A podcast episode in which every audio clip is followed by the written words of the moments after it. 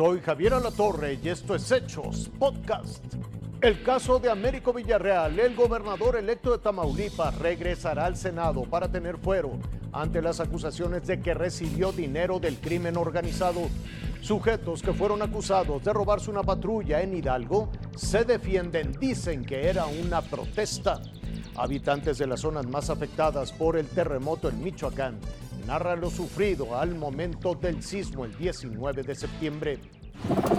El pasado 5 de junio, Tamaulipas decidió sacar de la gubernatura al PAN y darle la oportunidad a Morena. Su abanderado Américo Villarreal ganó la elección con más de 8 puntos de ventaja, pero a unos días de tomar posesión, los panistas hicieron serias acusaciones. Está suficientemente documentado el tema del avión y está suficientemente documentado el tema de las camionetas y de un conjunto de transferencias de dinero que se hicieron hacia la campaña del doctor Américo Villarreal. La preocupación del abogado del PAN, el exconsejero del INE Marco Baños, podría resolverse este miércoles en el Tribunal Electoral. Así que mientras eso ocurre, el virtual ganador de la elección en Tamaulipas regresó a ocupar su curul en el Senado. Y es que acusa que hay persecución política en su contra. Aunque este martes Américo no se presentó en la sesión, recibió el espaldarazo de sus compañeros de bancada y del propio secretario de Gobernación, Adán Augusto López, quien compareció ante el Pleno. Pues Américo va a ser, aunque les duela, un gran gobernador de Tamaulipas ni con telescopio alcanzo a ver la foto, pero yo,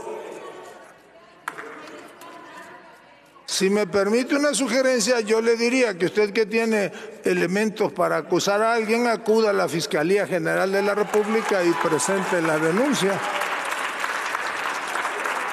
Y el senador Américo está eh, pendiente de su de su protesta como gobernador constitucional del Estado.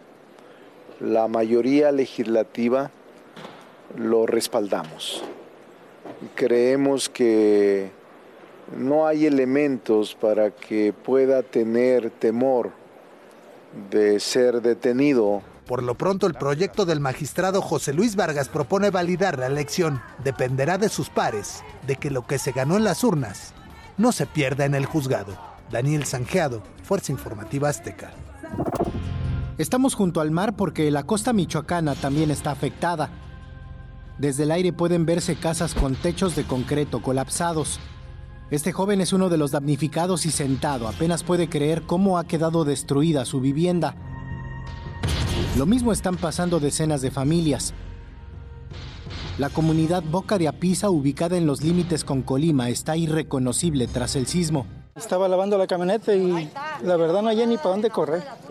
Eh, tan fuerte que estuvo el, el, sismo, ¿cómo se llama? ¿Alcanzó a salvarse usted? Pues sí.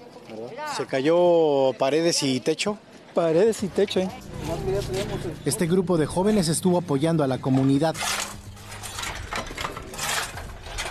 Durante varias horas sacaron escombro de viviendas parcial o totalmente colapsadas. Ayudaron también a derribar muros y plafones que estaban a punto de caer para evitar más riesgos. Uno de los hogares en los que ayudaron era de Doña Mari, quien estuvo cerca de morir. Escuché que se, híjole, toda la pared se cayó, los, las tejas, las los viguetas que estaban sosteniendo las tejas. ¿Usted se salvó gracias a Dios? Pues sí, francamente sí. Esta es otra vivienda en Boca de Alpiza, otra casa que quedó afectada. Aquí se cayó el techo, se cayó uno de los cuatro muros y dejó sepultadas todas las pertenencias de esta familia que única y exclusivamente tenía este cuarto y que ahora se ha quedado en la calle. Precisamente estos son los efectos que ha dejado el sismo del 19 de septiembre pasado. Pero no solo fueron casas, en Boca de Apisa también se cayó la iglesia del pueblo. Las imágenes religiosas muestran los daños. De pie solo quedó el altar y aunque ya limpiaron, aún hay escombro alrededor.